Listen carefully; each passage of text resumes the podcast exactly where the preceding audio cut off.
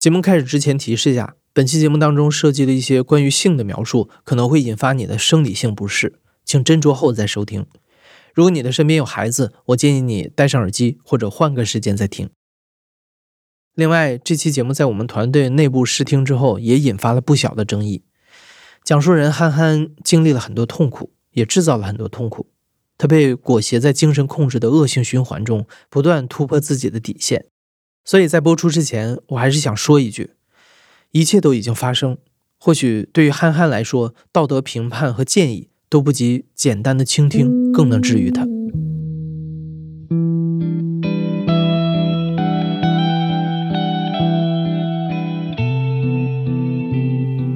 你好，欢迎收听故事 FM，我是艾哲，一个收集故事的人。在这里，我们用你的声音讲述你的故事。每周一、三、五，咱们不见不散。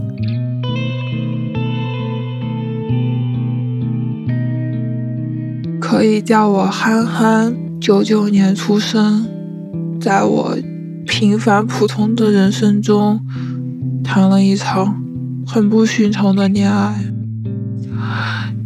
就是这段恋爱，让我在这十年中不断的坠入深渊，成为了我的噩梦。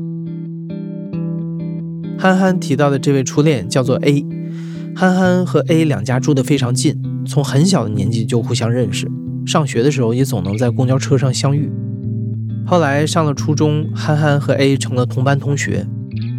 在憨憨看来，A 喜欢看书写作，是一个温柔忧郁的男生。在情窦初开的年纪，这样一个男孩足以承载很多浪漫的期待。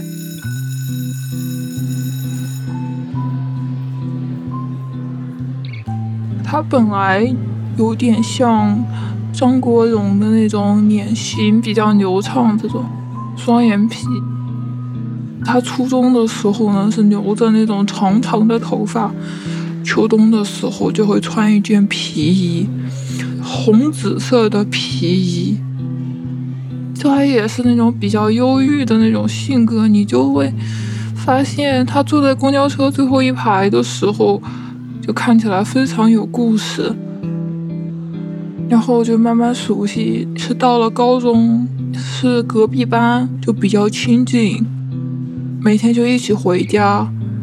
他就写一些小说呀、诗歌呀这些，然后会拿给我看，就是在放学的路上呀，或者是见面的时候。这一次期中考试结束了以后呢，我记得他在楼下等我。挺感动的，因为他当时是家里有事，几天没有来上学，我们又没有约好考完试一起走，可能本来就有这个想法，然后在这个时机把它表达出来，就撕了个纸片写给他的，就从那一刻开始，我们在一起的，那个时候我十六岁。一开始的时候，他会非常尊重我。晚上第一节自习下课和第二节自习下课中间有一个大课间，大概二十分钟吧，然后就会下去转一圈、散散步这种。大概谈恋爱一两个月，他就会问：“可以拥抱一下吗？”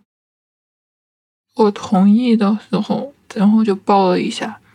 就非常快，然后后面的话就会去一些公园，因为我们回家的路上会路过一个，就肯定会有一些拥抱呀、接吻呀这些。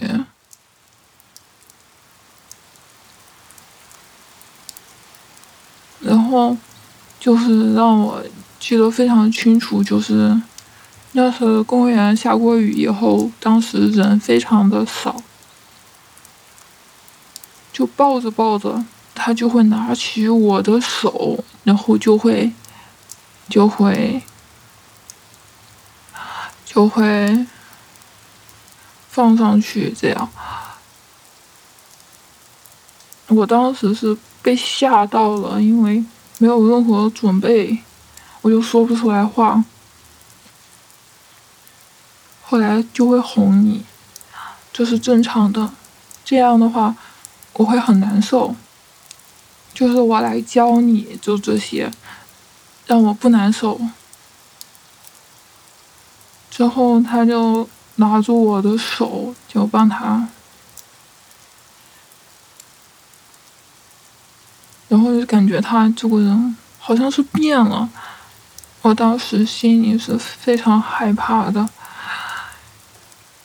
就像你在洞口往下看，不知道下面是什么，害怕进一步会发生什么，就是有个阴影在笼罩着你。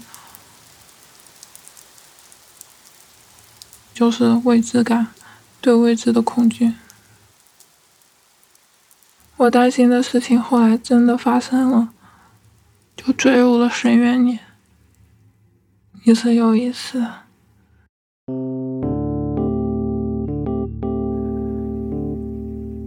高二会考结束的时候，在河边，当时我记得还有游泳的人，他就非常要想要发泄出来。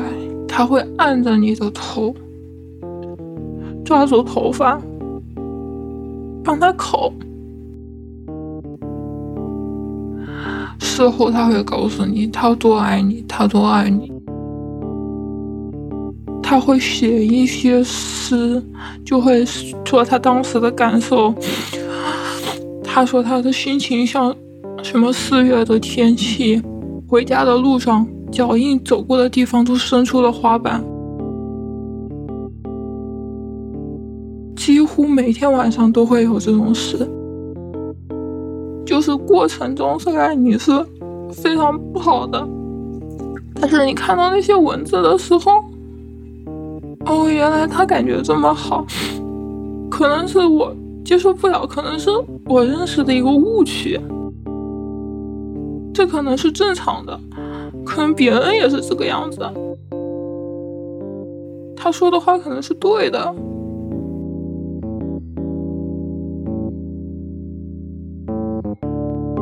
这可能是正常的，是我自己的认知有问题。这样的想法由 A 传递给憨憨，再由憨憨不断的自我强化，渗透的过程听起来简单明了，可实际发生的时候，它有太多隐形的外衣。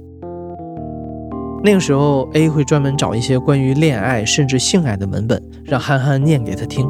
一方面，这满足了 A 的欲望；另一方面，A 就像是在用一种静脉注射的方式，把他对性的认知和需求一点一点地推进了憨憨的身体里，然后等待着他们慢慢流进血液，慢慢释放。一次没有底线，就会更多次的没有底线。就慢慢往后移，不断往后移。大概十七岁高二的时候，在一个拆迁拆了一半的房子里，大概是一个六楼的房子。我们去了最顶层，没有任何家具，可能会有几块木板，反正特别的脏。一秒都不想多待，他就那一次，我们吵架吵得很凶，他约我到那个地方，我就有这种感觉，可能会因此发生什么。当时吵架是因为他送了一个手表，我当时把它弄丢了，他是先要抱着你，他说是非常不想离开你的，但是呢，你每一次如果都不把我送你的东西非常重视的话。也没有什么谈下去的必要。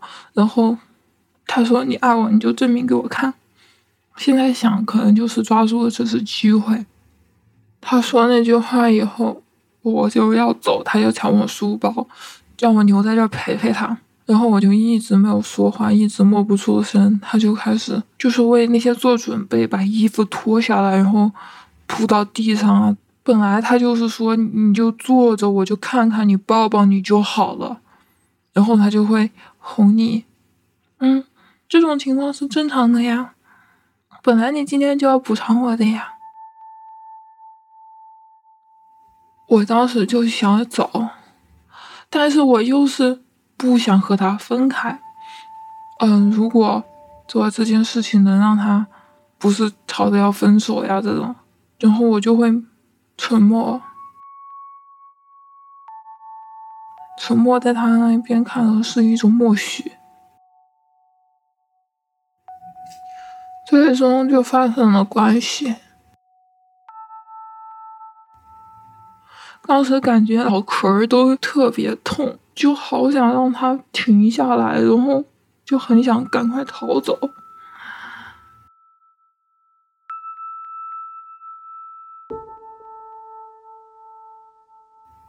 那一次是我们大概有了第一次性行为之后呢，他是想试试不一样的刺激，然后他就和之前不一样，完全不一样。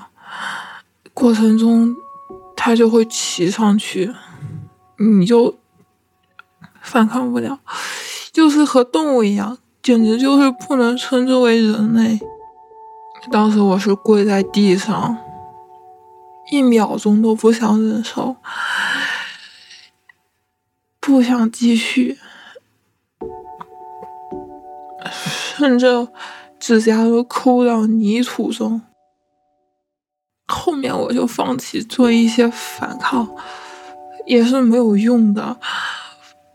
总之，我低着头的时候，就发现旁边有一坨屎，我就感觉到我的生活已经非常黑暗，回不到以前。那个时候，他是就不像一个人。是那种很有兽性的，他会说，如果是体外的话就不会怀孕。对，后来是没有怀孕，但是我生病了。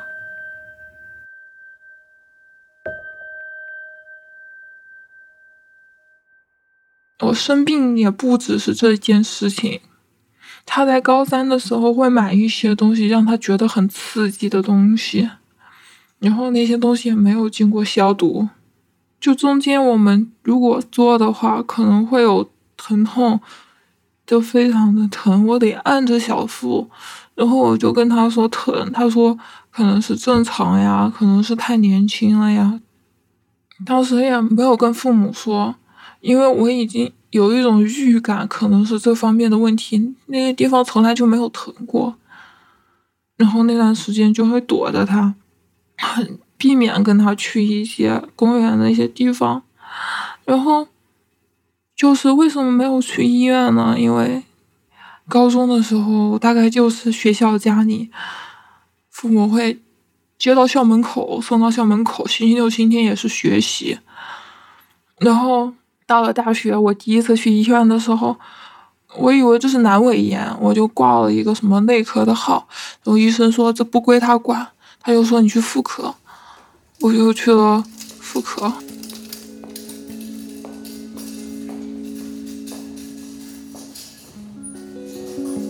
当时医院是一排妈妈，怀着孕的妈妈，他们都在看着我。医生说：“哎，十八岁的小姑娘怎么会这么严重的炎症？嗯，你要再不来看，就会怀不上孩子。”然后我就听着非常害怕。他的当时医生就给我开了药，洗的药、吃的药、涂抹的药都有。然后我回寝室的时候，发现我的柜子里就有一袋烂了的苹果，我就觉得我，我我我身体里面可能也跟了一袋烂的苹果一样，在外面看不出来，可能身体已经慢慢的烂了。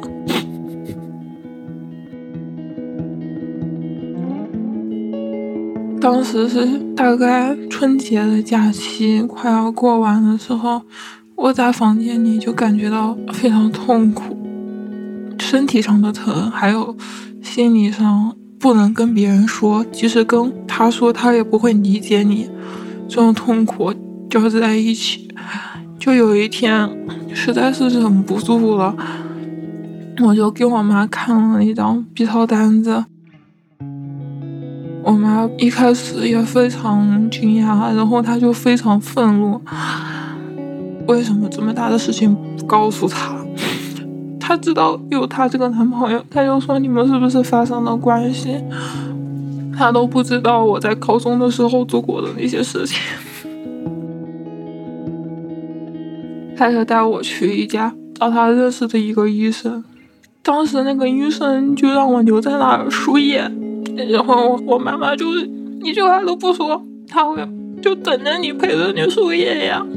然后我回去的路上，我妈妈就，她当时开着车，她把车停在一边，哎呀，又这么扇了我一巴掌，就说你怎么会这么严重？你这是生的是什么病？你到底做了些什么？你告诉妈妈，妈妈不怪你。他扇了我一巴掌以后，他他也感觉到很痛苦，他就这么跟我说，我就躲开车门，我就跑了，根本不敢面对他。做的那些事情我也说不出口。他就给我发了很多微信消息，他就说。你们做的一些事情，你要减少发生的次数。你如果真的发生了，你要注意哪些哪些。他就会把微信发发字给你。我当时看到了，就对他非常愧疚，在他面前一直低着头，我不敢看他。但是我知道他是想，他是想，他是想为我好。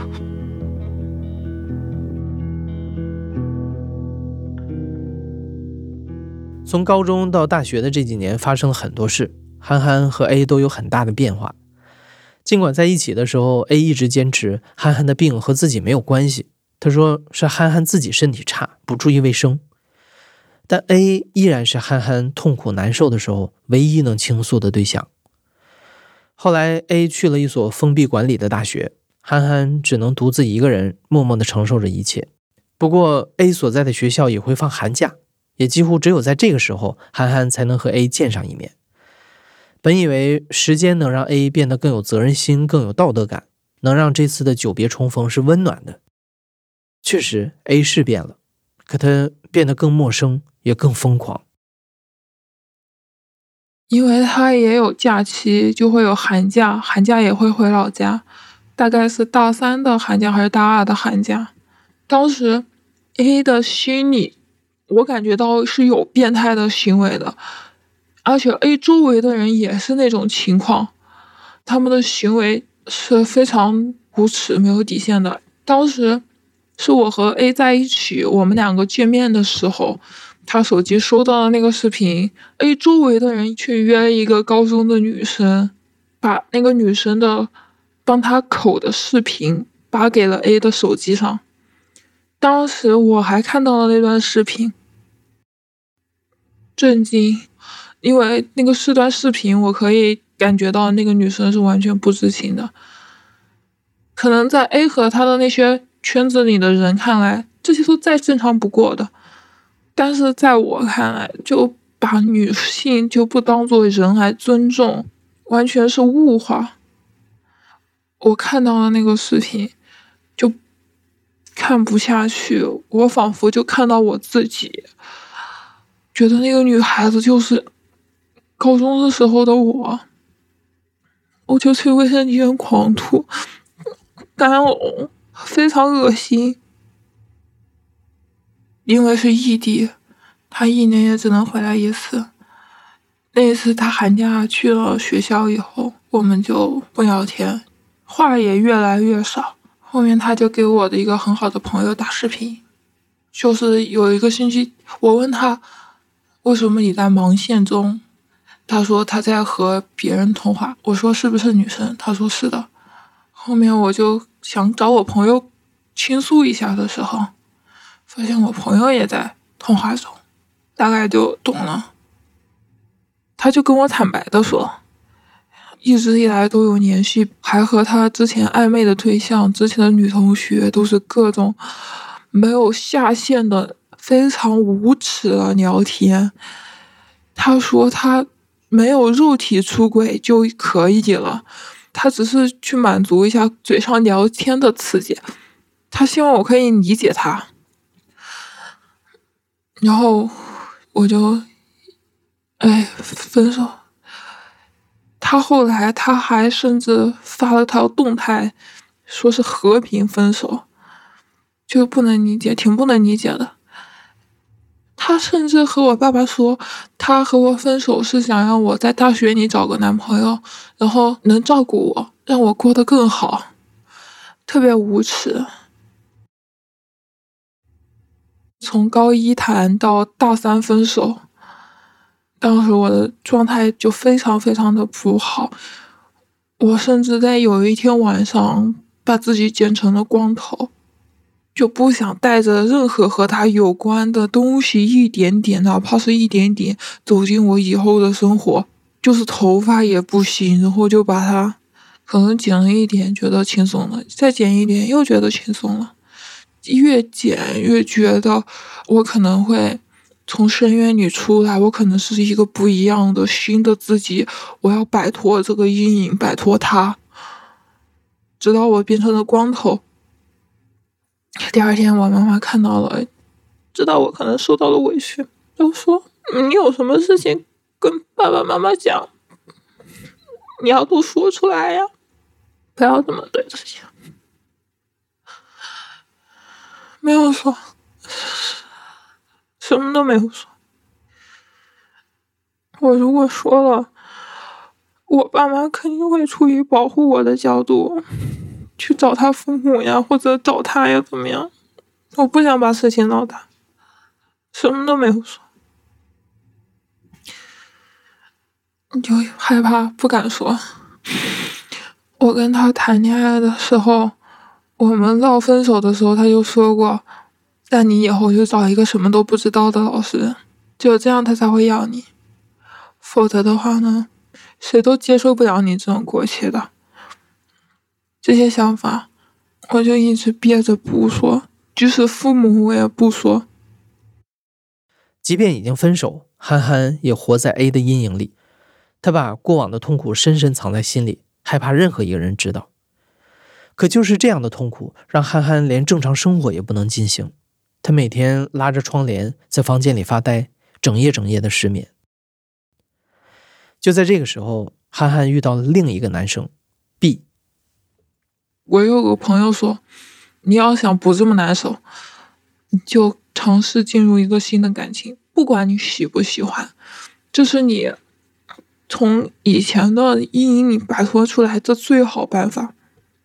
后面就遇到那个 B，他就是比较成熟，穿的也比较沉稳，会穿那种衬衫，然后喜欢穿增高的一些鞋子。然后他可能知道你挺难受的，就会关心你呀这些。我当时还在一个辅导机构当老师，他就会去接你。然后我当时想走出去，好，我就答应，然后在一起。然后我们俩就无时无刻不在一起，就会冲淡那些 A 的那些阴影。哎，我想。这个办法还是有用，虽然我心里会愧疚，可能不是因为喜欢在一起，但是这个方法真的是行之有效。然后呢，我就会平常对他好，因为他家庭条件也不是特别好。我看冬天的时候他就穿夹衣，然后我就给他买羽绒服，也挺贵的那种羽绒服。当时我们俩是一人一套，就是拿出我能付出的对他好。他当时会带着我学一些找工作要用的考试，就感觉我生活走入了正轨。我能很早的入睡，不再是像那个夏天一样，就是和 A 分手的那个夏天，整夜睡不着，精神恍惚。那那个时间，状态就变好，然后发生关系也是顺理成章吧。就觉得自己要补偿他一点，毕竟是因为一个非常自私的原因和他在一起的。这种方式可能会消除那个 A 所有的印记。当时发生关系的时候，我一直在流眼泪，就是和过去那么多年彻彻底底的断了，可能是一个新的。生活直到那个 A 又来找我。憨憨好不容易要开始的新生活突然终止了。先是憨憨无意间发现 B 私下有一些对女性非常冒犯的言论和行为。本来发病疼痛的时候，憨憨就只敢一个人扛着，从不会告诉 B。那发现 B 的另一面之后，憨憨更害怕了。和 A 不断践踏底线的伤害不同，憨憨觉得自己和 B 之间的这种知人知面不知心的不安全感更让人无力，更让人害怕。就在内心最迷茫无助的时候，憨憨接到了 A 的电话。我们分手是在四月份、五月份这时候，十一月份他给我打电话，A 找到我，就诉说他那些苦水，他有多想我，多怀念以前的时光，觉得我有多好这些。因为我对那个 B 是非常失望的。然后他说的非常可怜，我就说，哎，那就跟你谈谈心，就把那些事情抖开了说。哎，他就表现出非常理解你，以前那些事情都是我的错，我非常后悔我之前做过的事情。反正你们现在也也不好，那你就重新回来。我想要补偿你呀，你给我一个补偿的方式，不然我也会很痛苦。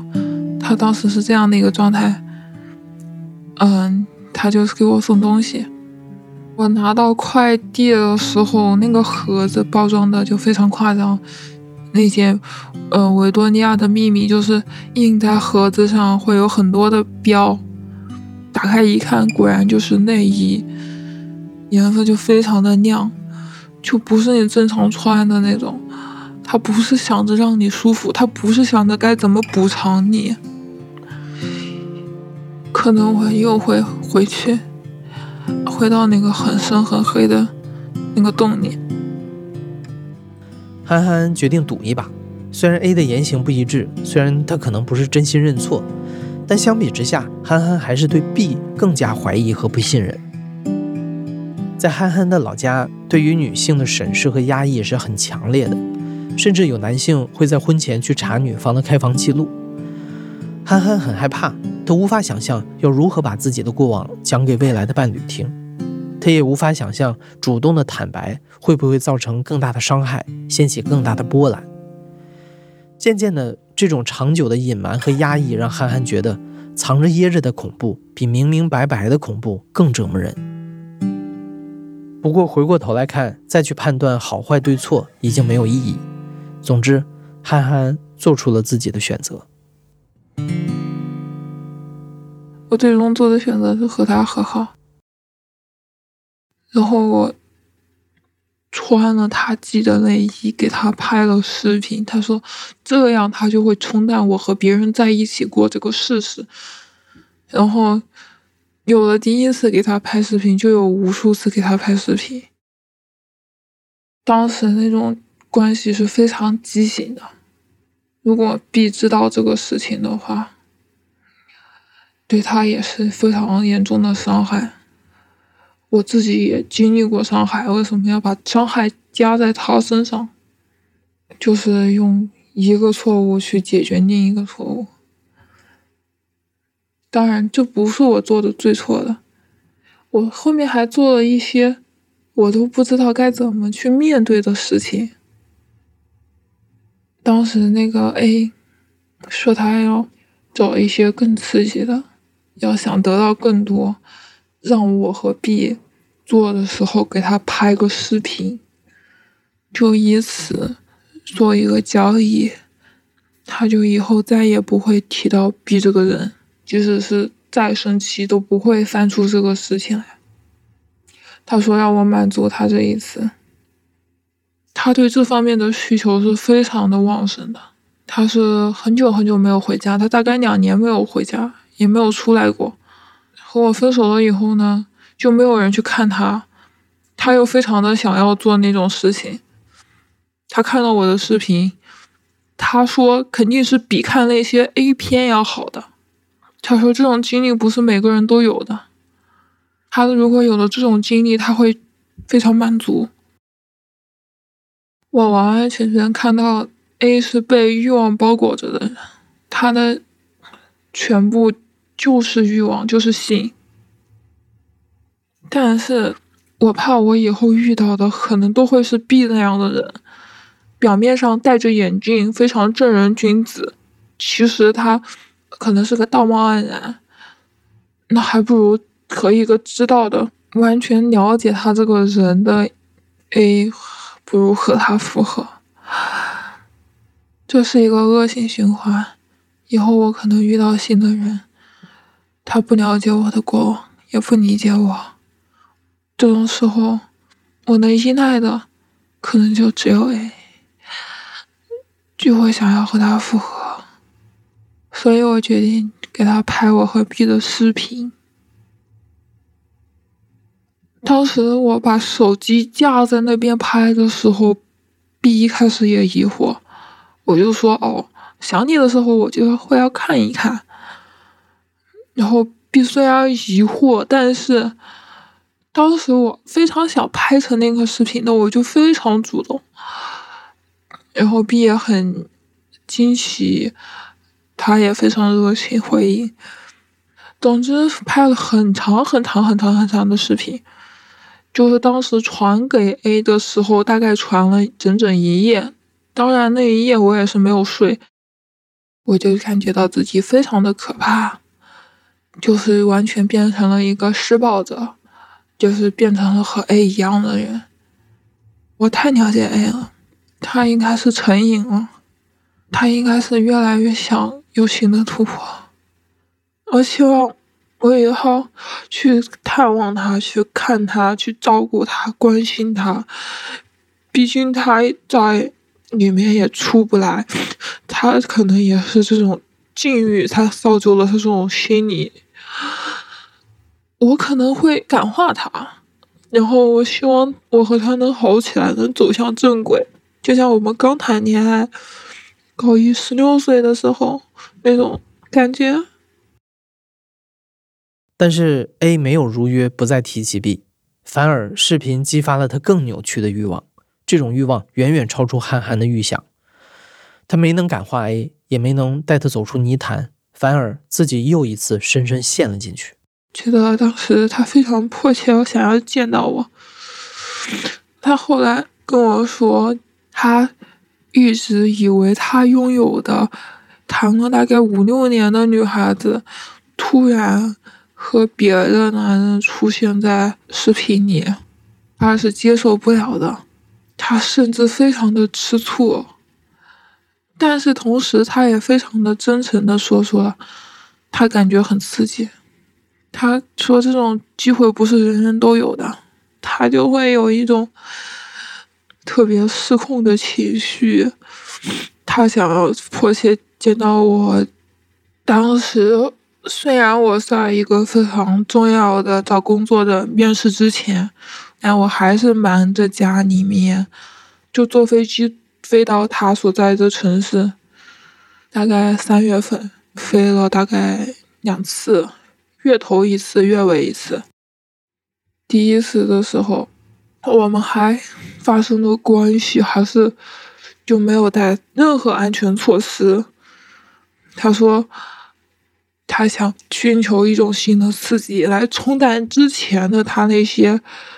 对我的一些回忆啊，这种，然后我就想，哎，反正都已经来了，都已经到这一步了，能发生的都发生吧，他再也不要回到回到那种状态了，我就同意，我吃药。他还开玩笑的说，如果不吃药也可以啊，不吃药。你又可以生个孩子，然后他父母也会很高兴呀。他父母给他的教育就是，因为他父母也是很早生的他，不到二十岁生的他，就让他早一点，嗯，找个女孩子生个孩子，啊，就是这种教育。我就还是吃了药，那是月头吃的药。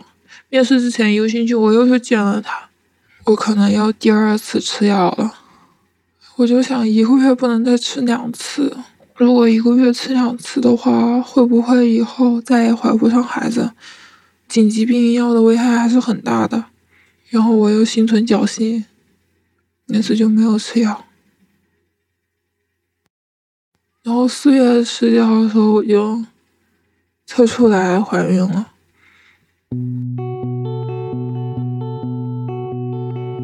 我当时非常想把这个孩子留下来，即使是我一个人照顾，我不想就是让他失去，不想把他丢在一个特别黑的地方。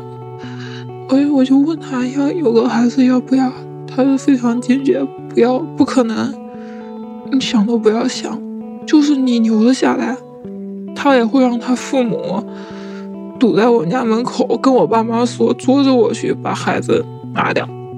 他说他他父母为了他，什么事情都能干得出来，让我小心。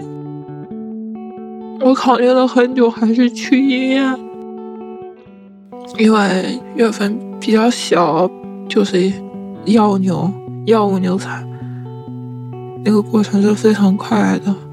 我第一反应。就从来没有那么疼过，从小到大都没有那么深刻的疼。可能那个小宝宝可能比我更疼呀，我也没有什么好委屈的。既然是我把他带过来的，我就要承受这些。因为药流，你就可以自己看到，就有很多很多。很多很多血，非常血腥。当时看着，我又想，只有这样，我才能记住这个，记住这个小生命，这样才能刻骨铭心。我也非常狠，他说我们俩又没有复合，你是在和我约炮，你去问问别人，约炮怀孕了都要女生自己负责。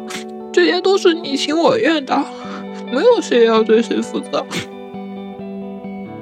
这次之后，我特别想找哎我特别想去他们学校闹，我特别想让他给我一个说法。我就是大概休息了几天，我又去了一次，然后当时体力也没有怎么恢复，直到晚上我已经精疲力尽了，我就。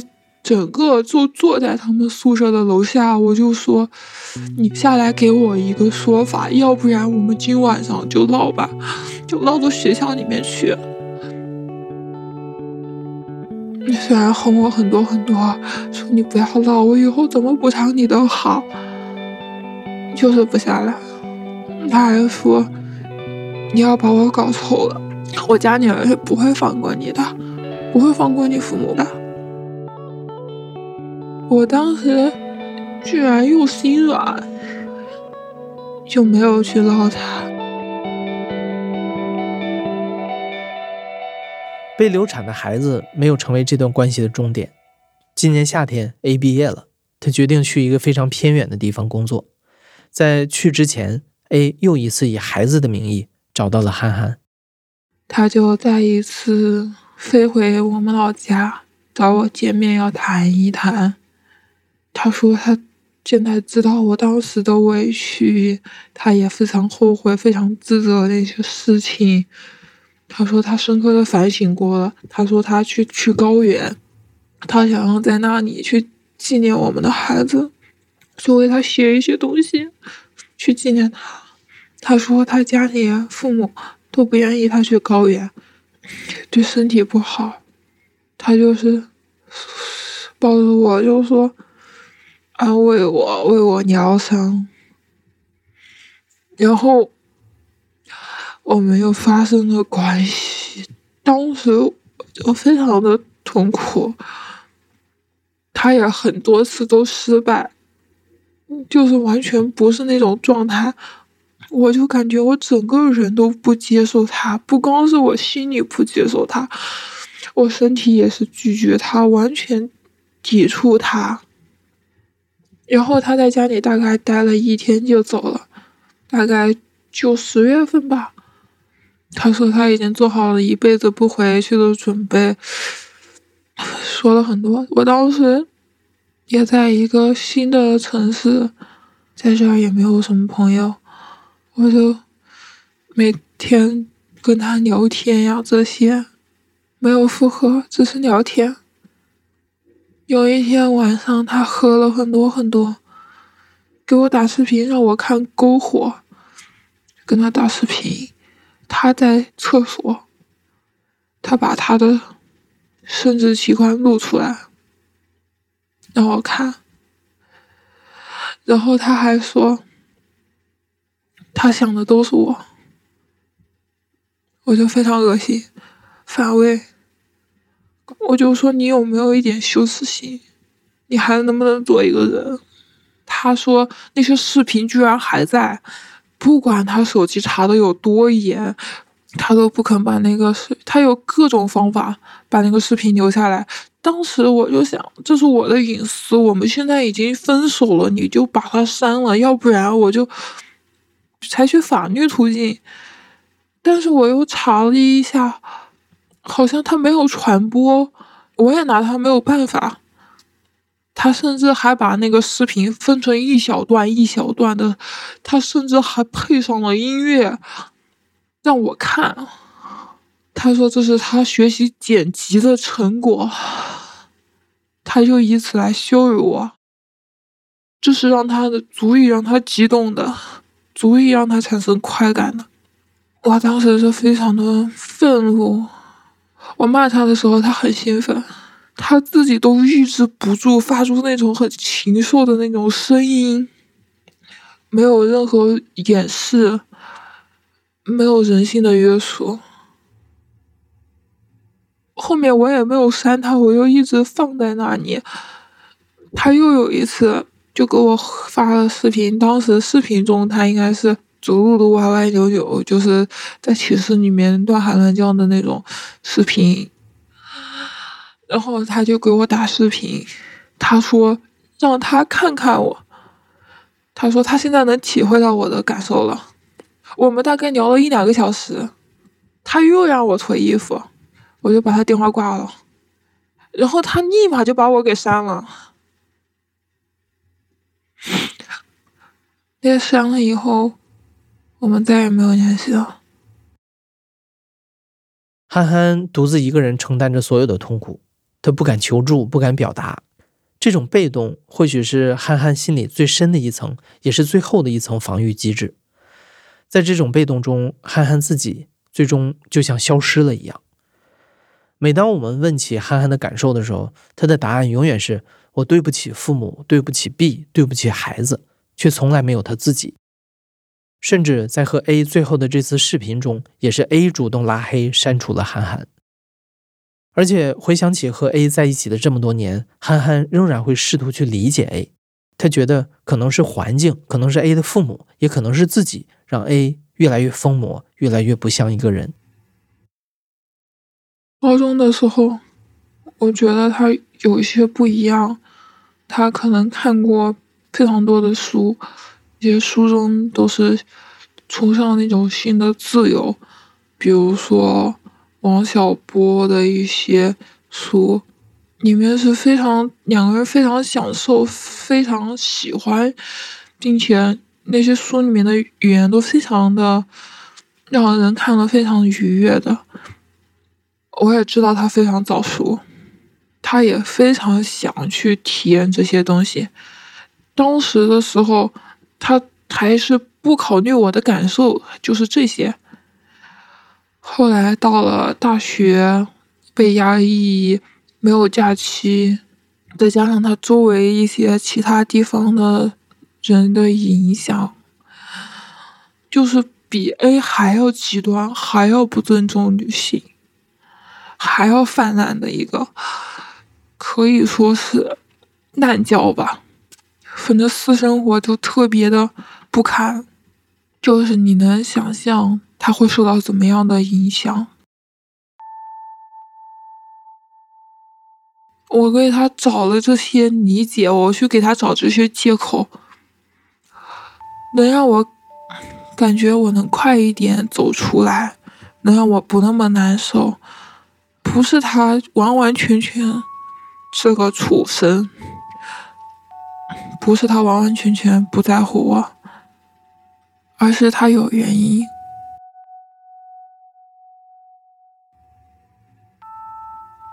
我们认识了十年，谈恋爱了五六年。因为我早恋，嗯，也是挺不容易，也挺痛苦的。虽然有过快乐的时候，但是呢，更多的在我父母看到的是痛苦，而且老师也会羞辱你。比如说学到忙这节课的时候，他讲的是一个女生被男生抛弃了。忙着只是抱布茅斯这个篇课文的时候，他会让你站起来，让你去翻译全文。我就站着。我印象最深的是“之子与归，一是一家”，就是有这样的女孩子娶回家呀，对我这个家庭都是非常好的。然后十六岁的时候，真的是非常憧憬过这个画面。这是我反反复复念过的一句。我的父母亲感情不是很好，包括家庭都是支离破碎。但是我想有一个非常安宁的生活，很想有一个家。当时十六岁的时候就想和他有一个家。后来连孩子都没有的时候呢？看到这句话就是都是血，这句话都是血。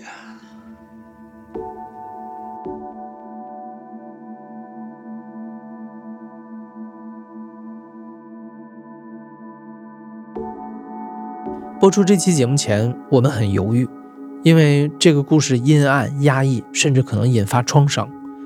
但最终，我们还是决定播出。因为憨憨说，讲出这段故事的初衷是希望自己能直面过往。当他能面对这段黑暗，把它暴露在阳光下，A 就无法再以此为要挟，控制伤害他了。而这只是憨憨走出来的第一步。如果你是能够提供心理或者是法律援助的专业人士，如果你愿意帮助憨憨，欢迎联系我们。我们希望能为憨憨提供一点点支持，希望憨憨可以早日拥抱新生活。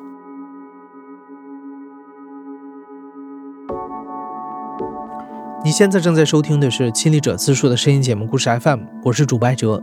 本期节目由林峰制作，声音设计彭涵，实习生蔡梦洁、严静文。感谢你的收听，咱们下期再见。